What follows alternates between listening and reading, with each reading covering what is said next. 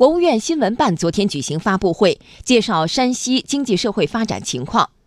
作为全国唯一的全省域资源型经济转型综合配套改革试验区和能源革命综合改革试点省，山西加快调整经济结构，预计二零二二年制造业将首次超越煤炭业，实现历史性反转。央广记者吕红桥报道。今年五月，中央全面深化改革委员会第八次会议审议通过关于在山西开展能源革命综合改革试点的意见，山西成为全国首个能源革命综合改革试点省份。众所周知，山西是煤炭大省，用当地煤炭发的电曾经点亮过全国一半的灯。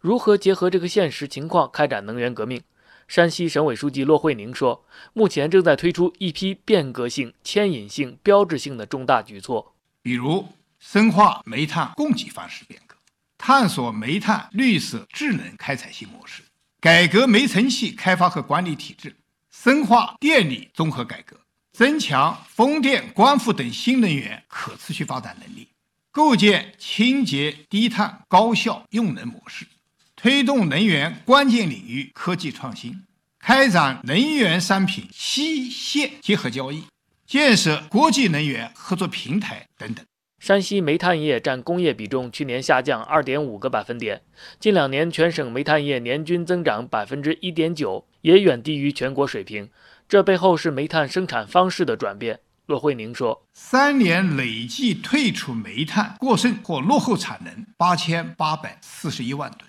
去产能的总量全国第一，对促进煤炭生产方式的转变、煤炭市场的稳定发挥了重要的作用。”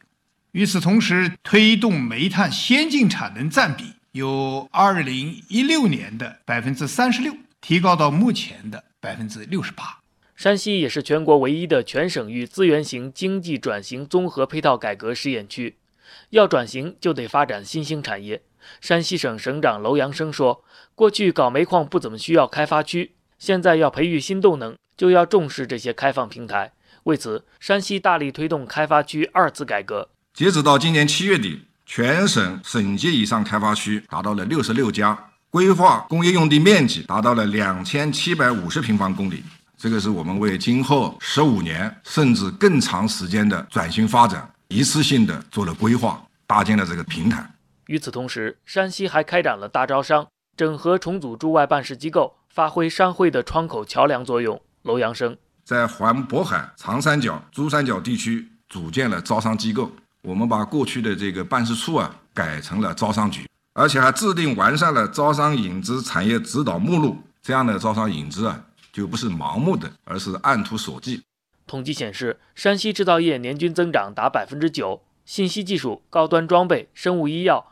通用航空、光机电、现代煤化工等产业集群快速崛起。预计到二零二二年，山西将实现制造业和煤炭业比重的历史性反转。